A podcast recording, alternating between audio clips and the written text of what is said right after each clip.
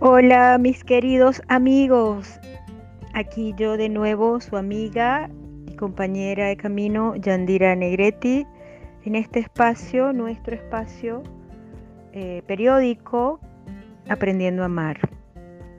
Em, continuando con, con el tema del que vengo hablando en el podcast, porque ustedes me lo pidieron, que es mi historia eh, en el Opus Dei. Eh, este episodio he decidido llamarlo permiso para ser libre o necesitas permiso para ser libre, porque yo sí, yo lo necesité. Em,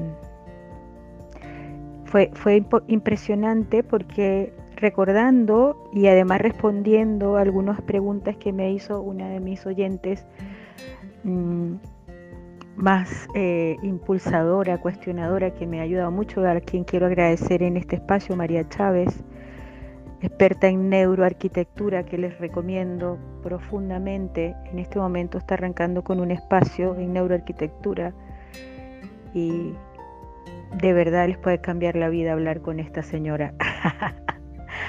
Así que mm, María Chávez me, preguntaba, después del último podcast, está así como casi que escandalizada, eh, cómo era eso de que yo tenía que esperar que me dieran permiso para irme, ¿no? Y efectivamente, eh, así era. O sea, yo después que escribí esa carta y la entregué, yo dejé de ir a los centros de la obra, pero yo tuve que esperar un tiempo eh, y me tenía que seguir comportando socialmente un poco como si fuera de la obra eh, hasta que me contestaran la carta y me dieran el permiso de salida, ¿no? Entonces, hoy voy a contar un poco eh, lo difícil que fue ese tiempo en el que necesité permiso para ser libre. Y lo difícil que fue después que me lo dieron, porque, pero eso sí lo cuento en la próxima en, la próxima, en el próximo podcast, que espero sea el último ya de esta etapa. ¿no? En este quiero contarles que está el adoctrinamiento y está el miedo a vivir.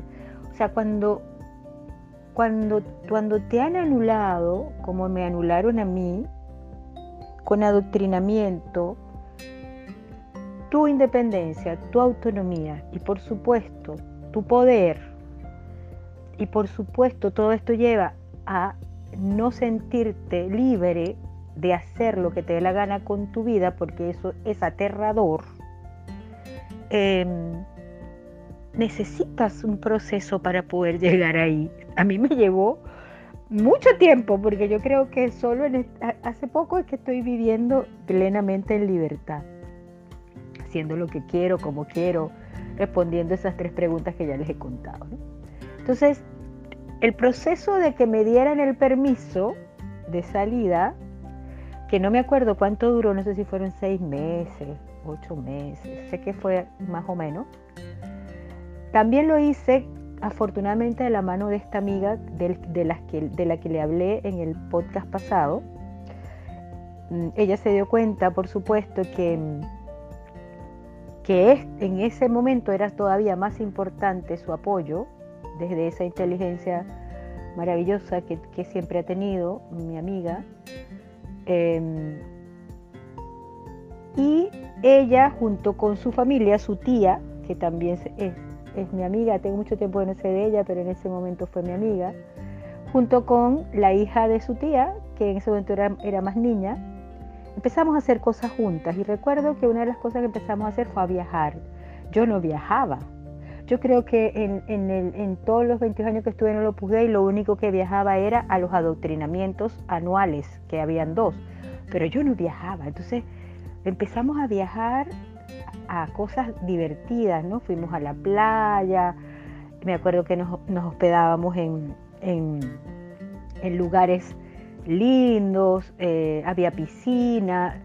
Eh, recuerdo la experiencia la primera vez que me, bañé en una piscina y que no, no tenía que hacer todos los pasos que tenía que hacer cuando me bañaba en una piscina en el Opus Dei, que era que cuando me salía de la piscina tenía que rápidamente taparme, no exponerme.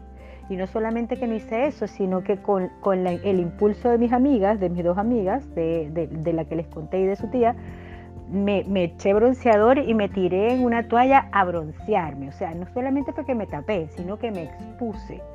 Además pedí una piña colada y me estaba tomando una piña colada a la orilla de la piscina. O sea, yo todavía recuerdo las sensaciones y, los sentimientos y las emociones. Era, era demasiado difícil la cosa, porque por un lado había una, una Yandira que quería despertar y que quería disfrutar, pero había otra que no sabía qué hacer con todo eso y que se sentía aturdida, confundida, ¿sí? Eh, que jamás había vivido eso, que como un niño que, que necesitaba el permiso de la vida para poder vivir y disfrutar. Afortunadamente en esta oportunidad el permiso me lo dieron estas amigas y a partir de ese momento comenzamos a hacer cosas maravillosas y entretenidas. No me acuerdo cuántos viajes hicimos, pero creo que fueron dos o tres. Eh, y por supuesto seguí interactuando mucho con, esta amiga, pasaba mucho tiempo con ella. Eh, y por supuesto también me seguí concentrando en mi trabajo y en mi éxito profesional. Y también empecé a disfrutar mucho, como les contaba, pero en este espacio todavía más, en este espacio de tiempo en el que estaba esperando ese permiso para seguir viviendo de otra manera, em, me empecé a dar otros, um, eh, otros permisos también en el trabajo. Y y empecé a conocer también un poco más de cerca a un compañero de trabajo que después les contaré, con el cual tuve una relación más de amistad que de pareja, pero que yo creía y él también que era de pareja, pero, pero en, ese tiempo me empecé a abrir a, tener amistades con el masculino, porque tampoco tenía amistades con el masculino, ¿no? Entonces, em, el permiso fue por ahí, eh, por disfrutar, por viajar, por abrirme a las amistades con el masculino pero no les puedo negar que fueron tiempos muy confusos a nivel interior. Yo no, yo no sabía nada de lo que sé ahora, yo no tenía desarrollo personal, ni crecimiento personal, ni gestión emocional. Eh, y por lo tanto, internamente, eh, mm, a pesar de que en muchos momentos la pasaba bien, yo seguía muy, muy confundida, danzaba entre la culpa, eh, la confusión, eh, el, no, el, no, saber cómo, cómo, cómo sentir y habían cosas que ni siquiera les podía poner nombre de lo que estaba sintiendo. Y por lo tanto, fui generando a nivel, a nivel físico problemas físicos que luego se detonaron definitivamente cuando ya llegó esa respuesta y, yo continué con mi vida porque ya la había iniciado, entonces continué con mi vida, ¿no? Em, eso ocurrió como a los 39, 40 años y, en ese espacio se siguió profundizando la, amistad con todas estas nuevas personas, fundamentalmente con mi amiga, con su familia, con mis compañeros de trabajo, con, estos amigos masculinos, especialmente esta persona. Empecé a tener una relación más cercana con él, en fin, ¿no? Pero, eh, insisto, llegó un momento en que eh, empezaron, empecé, por ejemplo, adelgacé muchísimo, me puse muy bonita también, me acuerdo que empecé a invertir dinero en ropa, eso también les quería contar, porque empecé a, hacer eso que nunca había hecho, a ir a peluque. Me acuerdo que iba al peluque, a un peluquero maravilloso que había, alguien que me cortaba el cabello, no sé si así se llama en todos los países, y me puso bella, me cortaba el cabello con cortes modernos. Espero que si Solange me oye se ría con este, este comentario. Mi amiga Solange, chilena, em, que también tiene una peluquería y que les recomiendo a los chilenos que me escuchan. Y mm, entonces empecé a invertir en mí, me compré cremas, me encantan las cremitas para la cara, para el cuerpo, eh, me compré ropa, empecé a vestirme bonita, me acuerdo que empecé a usar mini faldas, imagínense ustedes, empecé a usar mini faldas, Me compré un celular, me acuerdo que eso, en eso fue determinante mi amiga. Me llevó y yo no tenía celular y me compré un celular, yo no sabía usar esa cosa.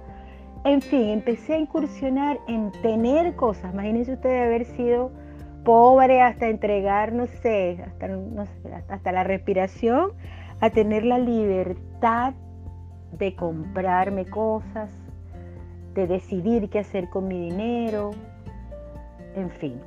Entonces fue un proceso, por un lado, muy, muy bonito, pero insisto, había una parte de mí que no podía procesar eso porque aunque ya tenía el permiso aparentemente jurídico, y, y les explico esto porque también fue parte de la pregunta de mi amiga, cuando tú perteneces a una organización de la iglesia, ya, ya de una manera definitiva, cualquier monja, normalmente en las organizaciones, por lo menos en el Opus Dei, hay incorporaciones parciales y luego incorporaciones definitivas.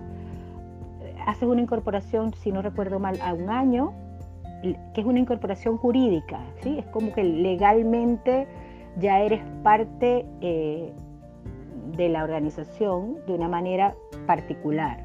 Luego, a los tres años haces otra incorporación jurídica y luego a los seis años haces la última, que es la definitiva, que es como que ya de ahí estamos seguros ellos y yo que no me voy a salir. E, en esos tres casos hay un ritual y una serie de cosas, ¿no?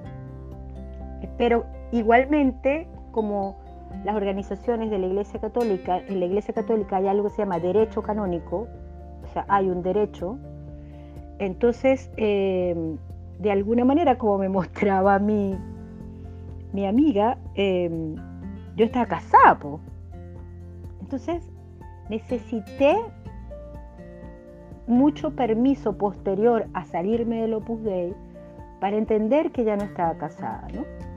Y de hecho, como tal como me lo, que me lo mostró mi amiga, no solamente implicó salirme del Opus, sino alejarme de la Iglesia Católica para yo poder recuperar mi vida, no solo dejé de ser del Opus Dei, sino dejé de ser católica. Bueno, dejé, dejé de creer en cualquier religión. Realmente creo que las religiones para mí no son necesarias, para mí. Respeto a los que crean en cualquier otra y practiquen cualquier otra. Pero para mí no son necesarias. Mi relación con el creador de, todo lo que existe no va por las religiones, va por, por el lado de la espiritualidad que es distinto y de eso no voy a hablar porque no es el tema del podcast. Entonces, yo necesité eh, recuperar mi libertad en varios espacios. A nivel jurídico, primero, por eso necesité el permiso de que ya no era parte, o sea, que ya estaba divorciada, por decirlo así.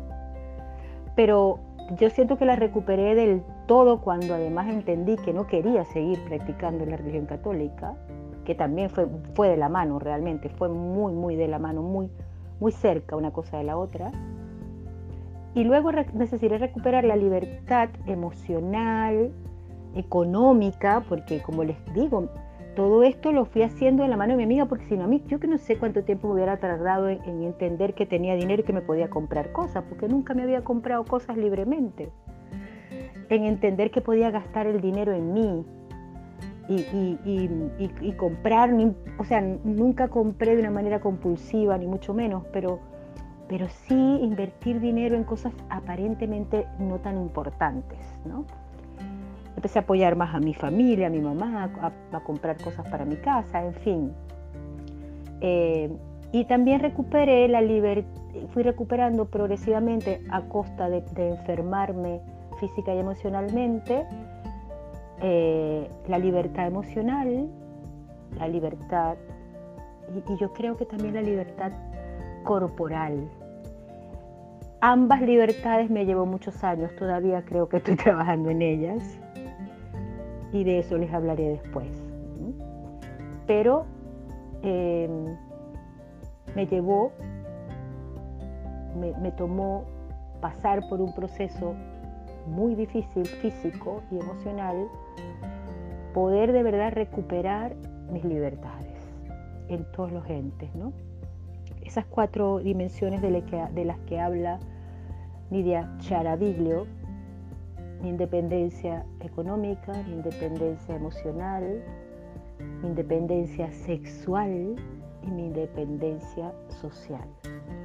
Entonces, la libertad en esos cuatro espacios, recuperarla fue todo un tema en la que en todas las áreas mi amiga fue determinante y em, en algunas de y en casi todas ellas, como les contaré en el próximo episodio, yo inicié el proceso después que me salí, pero me llevó casi 22 años ser la mujer que soy ahora, casi al mismo tiempo que estuve en el Opus Dei me llevó a recuperar mis cuatro independencias.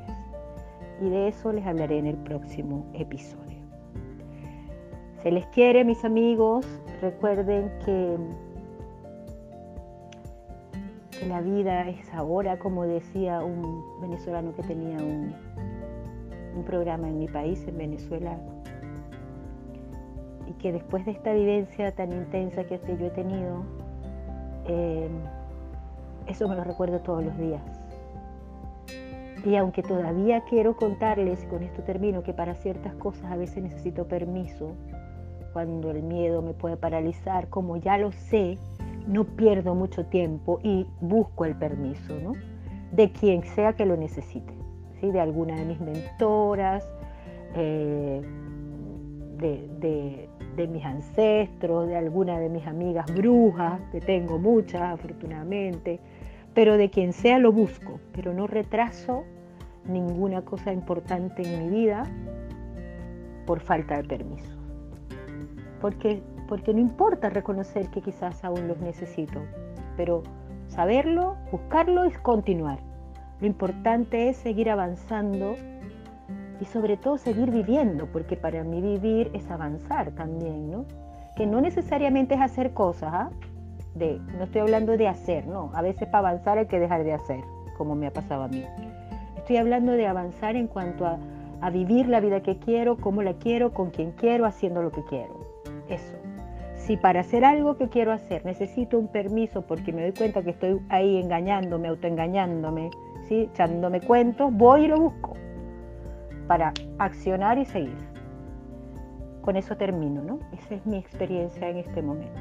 Creo que eh, quizás muchas o muchos de nosotros aprendimos a vivir requiriendo permisos para hacer cosas,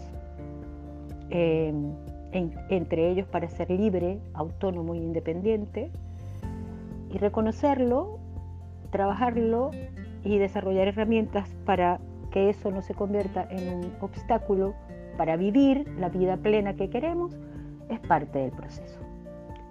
Besos mis queridos amigos, hasta una próxima ocasión. Se les quiere mucho. Bye bye.